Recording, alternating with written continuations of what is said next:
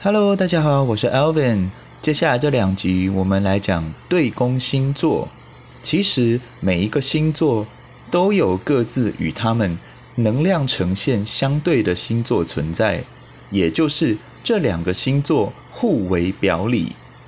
首先，第一集我们来讲风象星座和火象星座这两类星座的相互对宫吧。首先，我们来讲母羊、天平这两个星座，他们的对宫是如何呈现呢？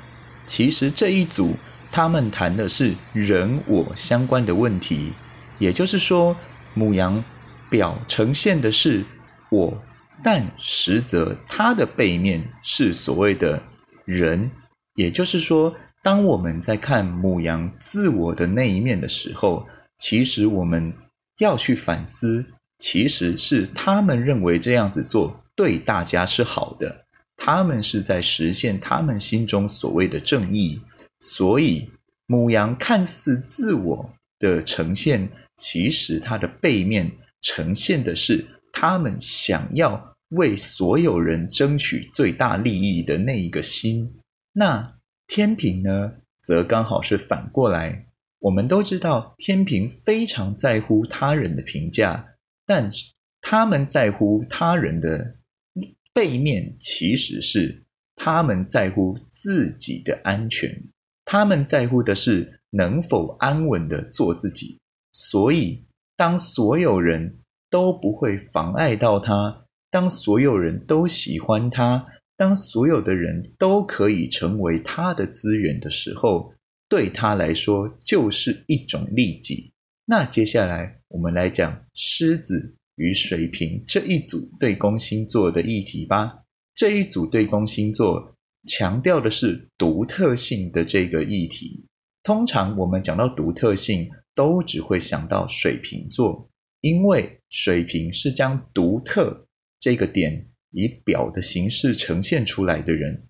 但其实狮子同样想追求独特，只是他们所用的方式。并不如水瓶以反叛、以反权威的方式呈现。狮子是想要呈现大家心目中最棒，他们想要呈现的是最耀眼的那一个，所以他们去追求的是大家认为好的，而不像水瓶是刻意往反方向走。但他们同样都是吸睛的，他们。最终追求的同样是独特性。再来，我们讲射手与双子这一组对宫星座吧。这一组呢，强调的是资讯的课题。我们在看一件资讯的时候，我们有可能会从大方向，也有可能从细节看。而射手和双子这一组，射手代表的是大画面、大方向，而双子。代表的是琐碎细节的讯息，但他们最终都是想要成就最大的资讯量。那很多人在讲，射手既然只讲大方向、大原则，那又怎么能说是最多的资讯量呢？因为我们平常在生活中所接触到的，往往都是双子所代表的。呃，快速的讯息，或者是快资讯、快时尚之类，也就是我们很快的看完一则讯息，又接着下一则讯息。在我们的生命中，这个时代往往出现的是转瞬而过的资讯，而这样的资讯是双子座所代表的。但很多时候，当我们想追求高深的知识的时候，我们往往。